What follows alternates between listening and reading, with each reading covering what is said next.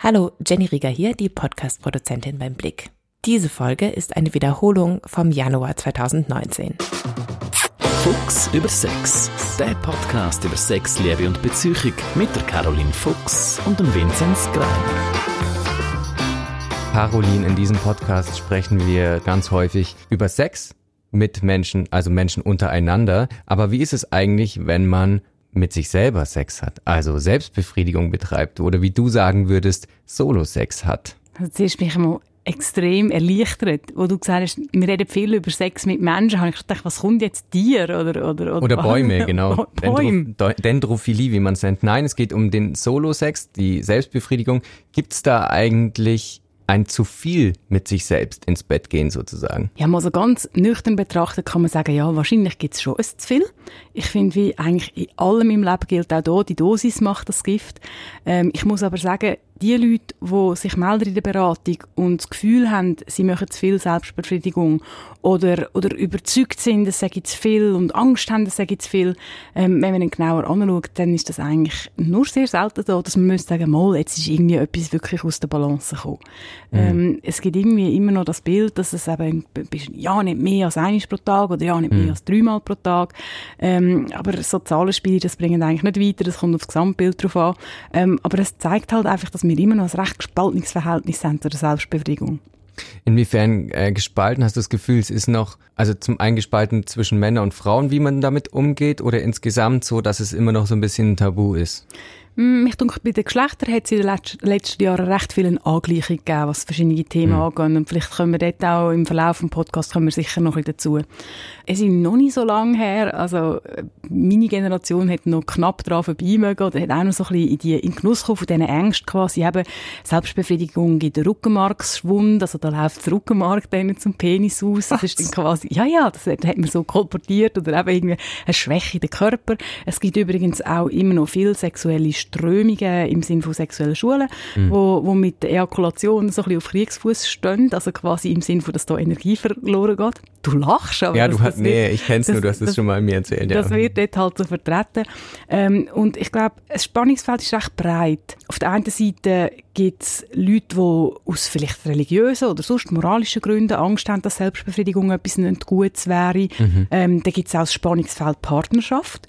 Da schauen wir sicher auch drauf äh, heute, ja. ähm, wenn es darum geht, im Sinn von, der Partner macht Selbstbefriedigung und will keinen Sex. Oder man hat Lust auf Selbstbefriedigung, mhm. aber man will es sich nicht erlauben. Also es gibt da wirklich recht viele verschiedene Themen. Und immer ist einfach so im Hintergrund der Zeigefinger, der Mahnfinger, dass es irgendwie etwas Schlechtes gibt, dass es etwas, mhm. jemandem etwas wegnimmt. Und was auch noch sehr viel um ist, ist wirklich so das Bild von der zweitklassigen Sexualität.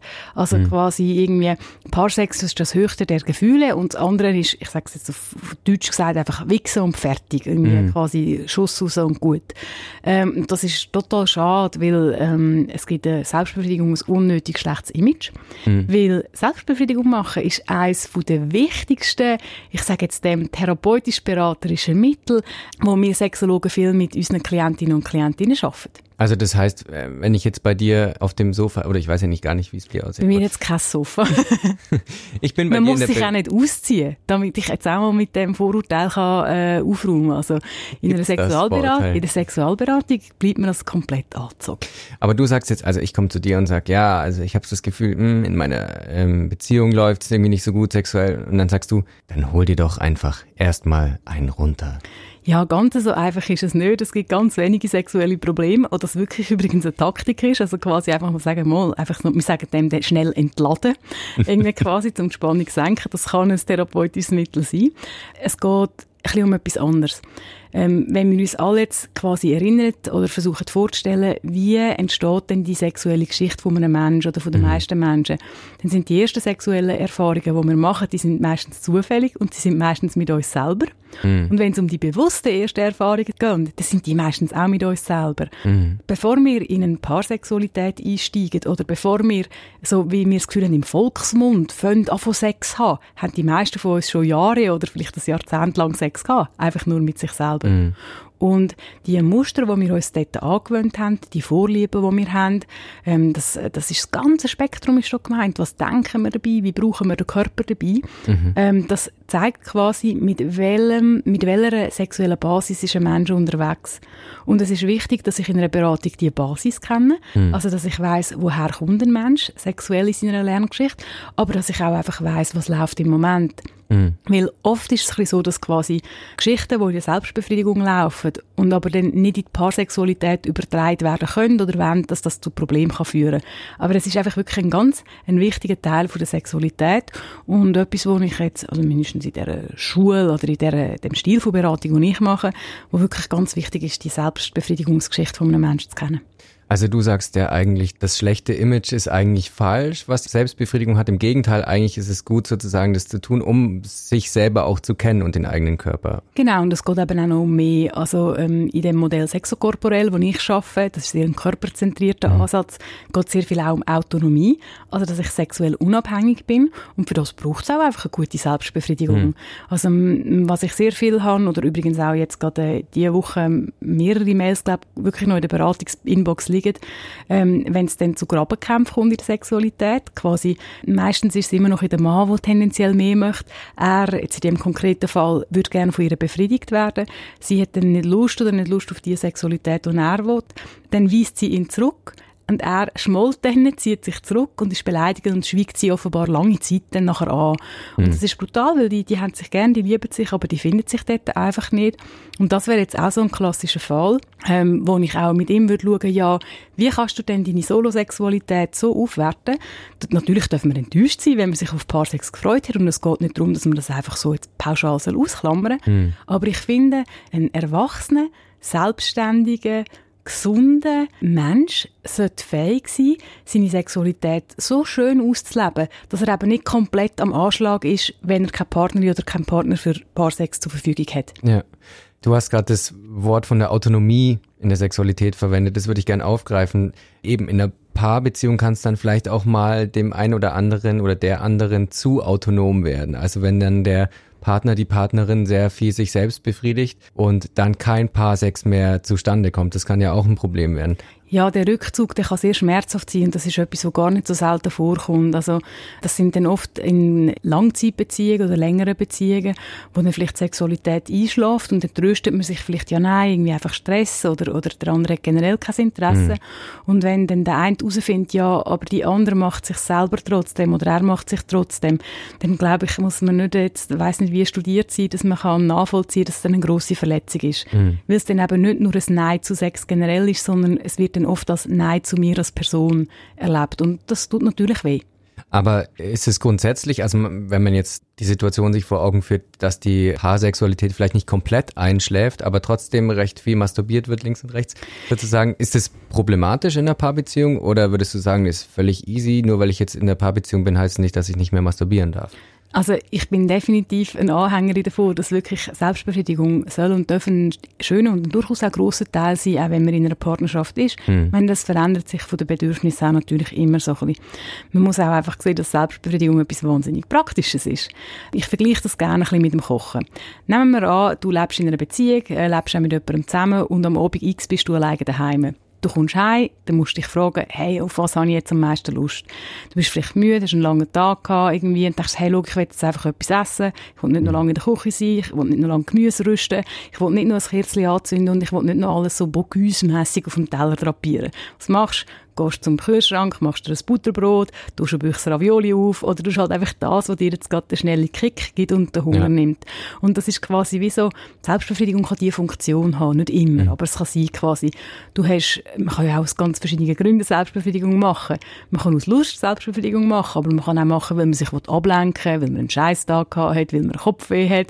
Ähm, äh, viele Frauen schätzen zum Beispiel Selbstbefriedigung auch in der Zeit der Mens, weil es halt durch Muskelspannung kann das etwas bewirken wirken, bei anderen nützt das nicht. Also es gibt ganz viele Mhm. verschiedene Gründe für Selbstbefriedigung. Und wenn ich jetzt, sagen wir wieder das gleiche Bild, ich komme heim, ich bin hure müde, ich habe mega Hunger, ich habe einen schwierigen Tag gehabt und dann komme ich rein und dann wartet der andere dort und dann denke ich, oh hey, jetzt einfach mit einem Orgasmus ein bisschen Dampf ablassen, das wäre es eigentlich genau, was ich gebraucht habe.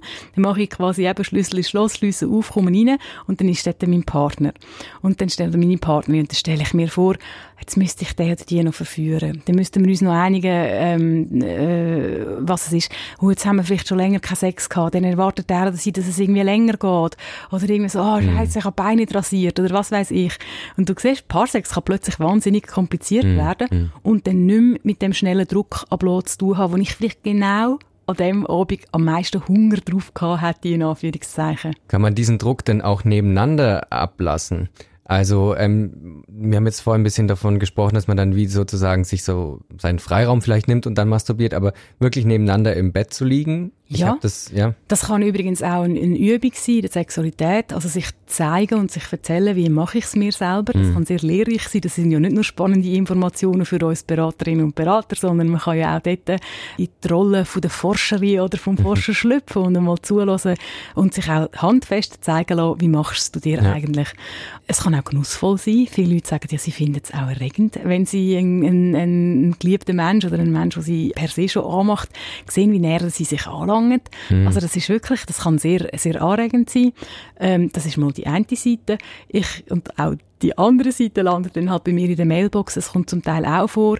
Das ist oft, wenn zum Beispiel die Sexualität nicht so rund läuft und dann der andere oder der eine oder der andere einfach demonstrativ im gleichen Bett sich eins abholt. Und das hat dann halt oft auch mit Demonstration zu tun, denn das sind Machtkämpfe, oder? Wo dann quasi der, der will, äh, einen Orgasmus haben, sagt quasi, ja, ich muss dich also nicht aus unserem Bett ausziehen, nur weil ich auch Sex will. Aber dann wird es quasi so ein bisschen, ähm, dann zeige ich dem anderen im übertreiten Sinn quasi den Finger. Und dann merkt man auch, wenn man mit Sex konfrontiert ist, wo man eigentlich nicht möchte konfrontiert sein, dann geht das immer wahnsinnig nach. Also dann kann Ja. wirklich gerade so eine, so Selbstbefriedigung von einem Menschen, den man zwar gerne, aber in dem Moment nicht, nicht sehen und erst recht von einem Menschen, den man nicht gerne und nicht will sehen das, das ist ein wahnsinnig ähm, ähm, machtvolles Instrument. Und äh, kleiner Exkurs, darum gibt das ja Exhibitionisten so einen grossen Kick. Also weil sie halt eben spüren, mit meiner Sexualität, wo ich jemandem unter die Nase reibe, im wahrsten Sinne des Wortes, kann ich so wahnsinnig viel Gefühl auslösen. Meistens. Was mich grundsätzlich auch interessieren würde, ist, ob eigentlich Männer häufiger masturbieren als Frauen oder reden Männer einfach offener darüber oder ähm, gibt es da Studien, Umfragen dazu? Ja, es gibt Umfragen und die gehen in die Richtung, die du gesagt hast. Also dort kommen die Männer tatsächlich aktiver weg. Ähm, man muss das immer ein bisschen mit einem Sternchen und einem Hinweis quasi verstehen. Ja. Weil wir haben immer noch eine andere Sicht von Sexualität. Also ein Mann, der eine intensive Sexualität hat, kommt bei unserer Gesellschaft immer noch besser weg als eine Frau, die eine intensive Sexualität hat. Also da gibt es viel Vorurteile und wo dann halt, äh, wenn die Leute die Fragebogen ausfüllen, halt in die sogenannte soziale Erwünschtheit hineinkippen. Also dass sie das angeben als Antwort, die sie denken, die erwünscht ist. Also das schwingt immer ein bisschen mit. Ja. Bei den Frauen gibt es zum Teil auch so ein bisschen eine Sonderform, dass viele Frauen ähm, sich gar nicht am Geschlechtsteil anlangen. Das ist eine ganz spannende Facette. Also die tun viel mit Körperspannung ähm, Druck auf ihr Geschlechtsteil machen. Die klemmen sich vielleicht das Küssi oder sogar den Teddybär zwischen die Beine oder reiben sich einfach auf, ähm, auf, der, auf einer Unterlage oder vielleicht an der Bettkante. Und weil sie ihre Hände nicht brauchen, haben sie oft äh, den Hemmungen, das als Selbstbefriedigung anzuschauen. Und das ist psychologisch ein total spannender Effekt. Also irgendwie scheint das, ich lang mich nicht an, nicht bei allen, aber bei einem gewissen Teil von Frauen dann äh, quasi sagen, ah, ich mache eigentlich gar keine Selbstbefriedigung.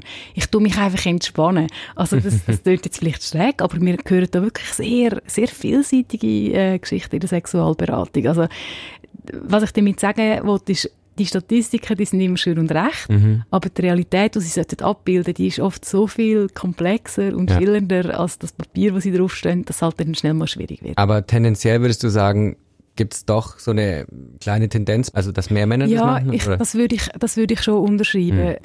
Man hat lange gesagt, Sexualität vom Mann ist einfacher. Das wiederum würde ich nicht unterschreiben. Aber es ist so, erfahrungsgemäß, dass Männer einen besseren Zugang herausgefunden haben, dass sie schnell Selbstbefriedigung machen und eben zu so einem Spannungsabbau können, ja. können herbeiführen. Es sind auch mehr Männer, die äh, Selbstbefriedigung zuverlässig als Einschlafhilfe verwenden. Das liegt unter anderem auch daran, weil Frauen sagen, ja nein, nachdem ich es mir selber gemacht habe, bin ich eher wach oder ich habe Hunger oder ich mhm. weiss noch, weiss noch, ich komme neu Sinn, was ich noch machen müsste. Und bei den Männern scheint es so ein bisschen der der therapeutische Einsatz für die Selbstbefriedigung, sie scheinen einen besseren Zugang zu dem zu haben. Und es ist nach wie vor so, ich, ich weiß nicht, ob wir das, ob wir das auch schon geredet haben im Podcast, dass halt wirklich die sexuelle Lerngeschichte von der Frau ähm, meistens ein bisschen komplexer verläuft, weil äh, einfach ihr Geschlechtsteil anders ist. Mhm. Also die Vulvina, ähm, die wird anders entdeckt von der Frau, als der Penis vom Mann entdeckt wird. Und das kann dazu führen, dass Selbstbefriedigung nicht so einfach seinen Weg in den Alltag findet, wie bei den allermeisten Männern. Mhm. Aber es gibt auch Männer, die also nicht, also nicht jeder Mann ist der Selbstbefriedigungskönig. Ja, so ein König hat ja auch manchmal so sein äh, Zepter dabei oder vielleicht die Königin, ein Dildo, ein Vibrator. Der mhm. Mann, der sich selbst befriedigt, nimmt häufig vielleicht Pornos dazu. Wir hatten auch da schon mal das ein bisschen angetönt in dem Podcast. Wo wird's denn schwierig, wenn man quasi an den Punkt kommt, wo man so in so einem Ritual ist, dass man das eigentlich immer benutzt und gar nicht mehr nur mit Fantasie sozusagen sich erregen kann. Ja, was schwierig ist, bestimmen eigentlich die Leute selber. Mhm. Also es kann sein, dass ich selber etwas schwierig erlebe, weil ich mich limitiert fühle. Es kann sein, weil ich etwas schwieriger legen, weil ich limitiert bin in der Partnerschaft. Also das klassische Beispiel ist zum Beispiel der Womanizer. Das ist so das Toy der Stunde. Mhm. Das ist ein, ein Sextoy, das über einen Unterdruck auf der Klitoris mit einem Saugnapf für eine sehr starke Stimulation sorgt. Die Stimulation ist so stark, dass sie bei fast allen Frauen einen Orgasmus auslöst. Die ist aber auch so stark und so speziell, dass man sie eigentlich dann selber von Hand oder geschweige denn der Partner nicht kann erzeugen kann. Und oft ist das ein grosses Entdeckungserlebnis für die Frau. So, ah, super, ich kann so schnell so einen starken Orgasmus mhm. haben. Die merken dann aber auch, dass der vielleicht irgendwie nicht so ein super Gefühl zurücklässt oder halt dann eben beim Paarsex nicht replizierbar mhm. ist, dass man dann keinen Orgasmus kann haben. Und dann kann man sagen, etwas, wo an sich, für sich kein Problem ist, macht dann plötzlich in der Paarsexualität Bauchweh. Und auch mhm. da muss man dann halt schauen, ja, was ist, was sind die Wünsche von dieser Person und was ist, was ist das Ziel. Aber wie zieht man da dann die Handbremse? Wichtig finde ich immer, dass man mit dem Mindset, also mit, mit, äh, mit der Haltung daran angeht, dass man die Sexualität erweitern und nicht etwas verbieten mhm. Im Moment auch ein offenes Mail in der Mailbox am Bearbeiten von einem jungen Mann, der aufgehört hat mit Selbstbefriedigung. Mhm. Warum hat er nicht ganz genau können sagen? Ähm, es gibt leider auch sehr viele Strömungen heute, ähm, wo Selbstbefriedigung nicht nur mit Pornos, sondern generell etwas Schlechtes finden, aber vor allem mit Pornos. Das ist eine grenzreligiöse Bewegung. Mhm. Also mit so wie bei der Prohibition, also anstatt kein Alkohol, alle müssen trocken sein, keine Selbstbefriedigung und eben so Hashtag NoFab, oder? Und, und dort hat man mir noch nicht plausibel können erklären, warum, dass man dann ähm, so, so radikal auf die Selbstbefriedigung ja. müsste verzichten. Wenn jetzt jemand spürt, ich habe ein Problem mit Pornografie. Sprich, ich kann es nicht mehr geniessen oder ich verliere mich stundenlang dort drin bei der Selbstbefriedigung. Oder, und das ist leider auch nicht ganz selten quasi, ähm, ich kann nur noch Sex haben ähm, mit meiner Partnerin oder nur noch kommen, wenn ich quasi das Tablet neben das Kopfkissen lege und neben ihrem Kopf läuft dann Porno. Ich glaube, das finden dann die meisten Leute nicht mehr so lässig. Ja, ja. Und sie und er auch. Und dort, äh, versucht man eine neue Balance zu finden. Also, dass man andere Teile von der Sexualität langsam aber sicher so aufwertet, dass auch die Pornos irgendwo durch an Interesse oder an, an Reiz verlieren. Jetzt kann man sagen, ja gut, es braucht jetzt auch einen gewissen Verzicht.